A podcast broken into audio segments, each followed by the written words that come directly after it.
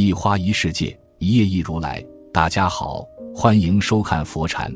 今天和大家分享的是退休后记住这九条忠告：一、别闲着，闲能闲出病。老人退休后容易找不到自己的兴趣点，原先紧张的工作压力一下子松弛，人体也会有相应的反应，容易发生免疫力低下、精神空虚等情况，各种疾病便容易趁虚而入。退休了也别闲着，发展一下自己的爱好，比如年轻时喜欢练字却没时间，现在就可以拾起来继续钻研，或者约上志趣相投的邻居，去公园里打打太极、溜溜弯，都是不错的健身方式。二，别累着，累坏没人替。退休后，不少老人开始了全职带孩子的生涯，处理孩子的各种琐碎，做饭。收拾、接送孩子上学一条龙服务，因此累坏了身体。老人带外孙女累出心脏病，老人带孙子带出肺结核，这样的例子也不少见。累坏了身体，真的没人替。三常走路，走路能长寿。早在二十二年前，世界卫生组织就将走路定为世界最佳运动之一。并呼吁男女老少什么时候开始健走都不晚。还有专家呼吁，医生应将走路开进处方，帮助更多癌症患者和亚健康人群增强体格。四多交流，交流更延寿。澳大利亚研究人员发现，朋友圈广的人平均延寿七年，所以尽量在工作中多认识新面孔，或主动向邻居问好。相反，孤独无助的老人则易患忧郁症、老年痴呆症及心血管病症。没事多找志趣相投的邻居、朋友聊聊天，不要总待在家里。五爱家人，家是幸福窝。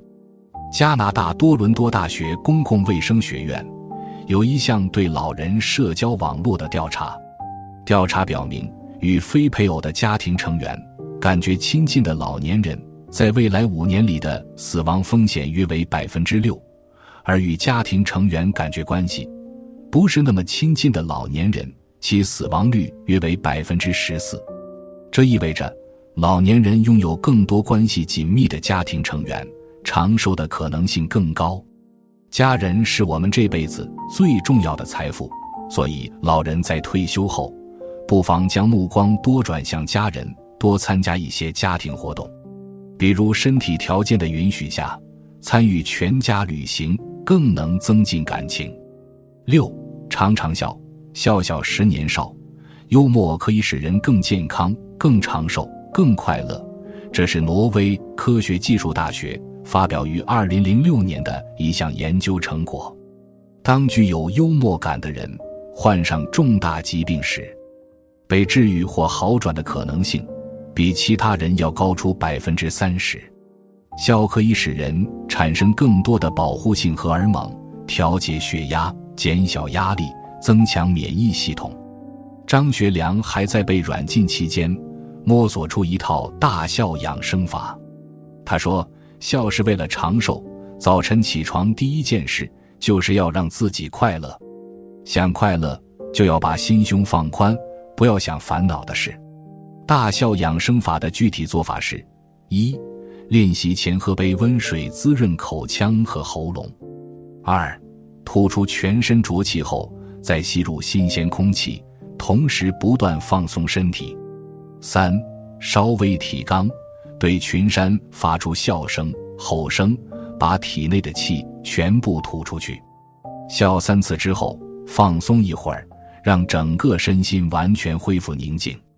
再重新吸气，提肛，像刚才那样大笑，笑声要从丹田发出，再笑大约五次，感觉快没有力气时为止。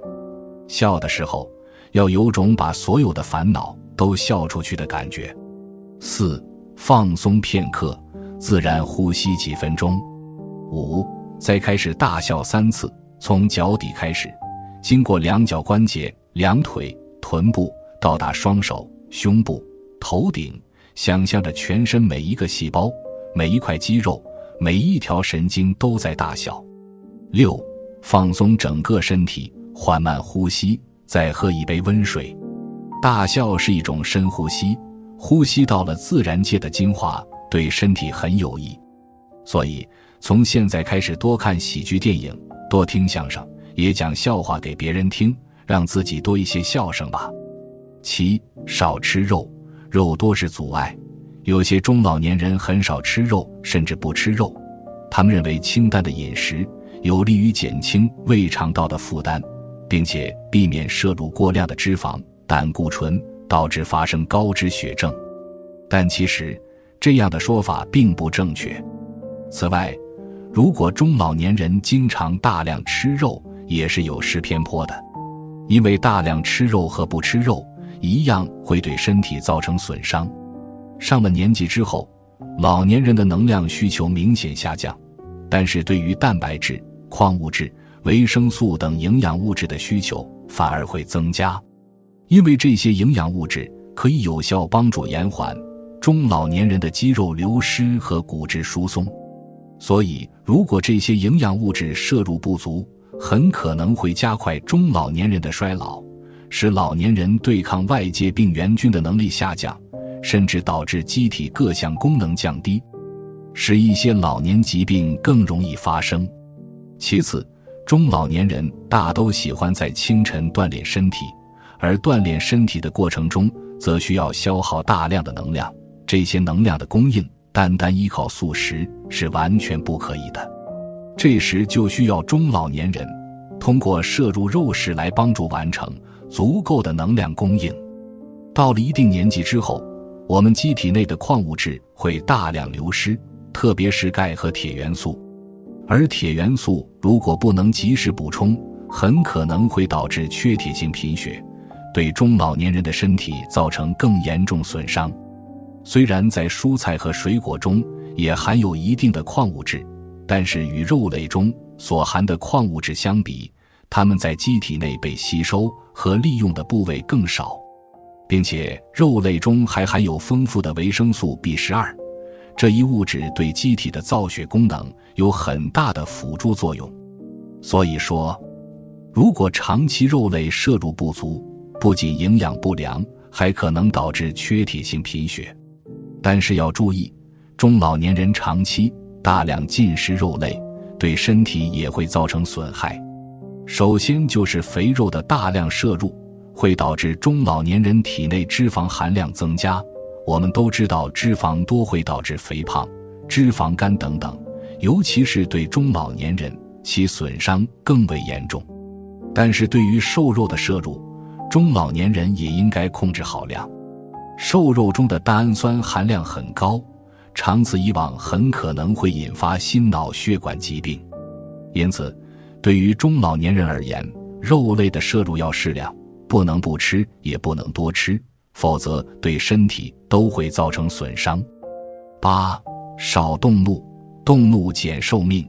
生气对身体的伤害不亚于一剂毒药。有人形象地说，生气是身体爆发的一场小地震，两小时内最好什么都别做，比如开车、运动等，这会让身体雪上加霜。美国生理学家埃尔玛研究发现，人生气十分钟耗费掉的精力。不亚于参加一次三千米赛跑，分泌物比任何时候都复杂，甚至有一定的毒性，伤人伤己。经常生气会引起连锁伤害，一步步给身心留下不同程度的印记。最先受伤的是心脏，生气会引起交感神经兴奋，血压升高，心率加快，这的确会加重心脑负担。这时往往容易突发心脑血管意外事件，不少心脑血管疾病都受情绪因素影响。比如临床上冠心病病人生气后容易胸闷胸痛，高血压病人大怒后容易面赤耳红，出现剧烈头痛。总生气，肠胃功能也会受影响。生气会引起交感神经兴奋，导致胃肠血流量降低。容易引发胃肠消极怠工、蠕动减速、食欲不振，而且对女性来说，长期处于生气等不良情绪状态，可能会使孕酮减少，雌激素相对增高，容易造成乳腺增生。此外，总是处于生气等负面情绪中，还与甲状腺结节、妇科肿瘤等有一定关系。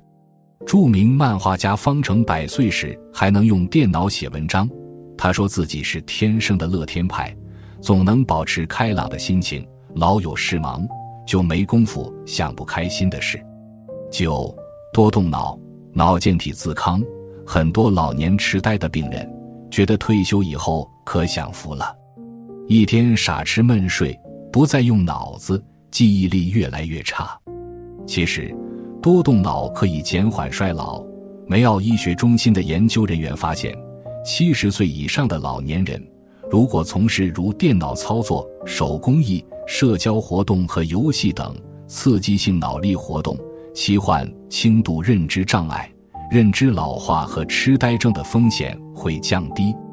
如果老人爱看报纸、爱读书，退休后也不要放弃这项爱好，喜欢写点东西。也可以继续坚持，如果能多做一些手工的活动，那就更好了。今天的分享就是这些，非常感谢您的收看。喜欢佛禅频道，别忘记点点订阅和转发哦。在这里，你永远不会孤单。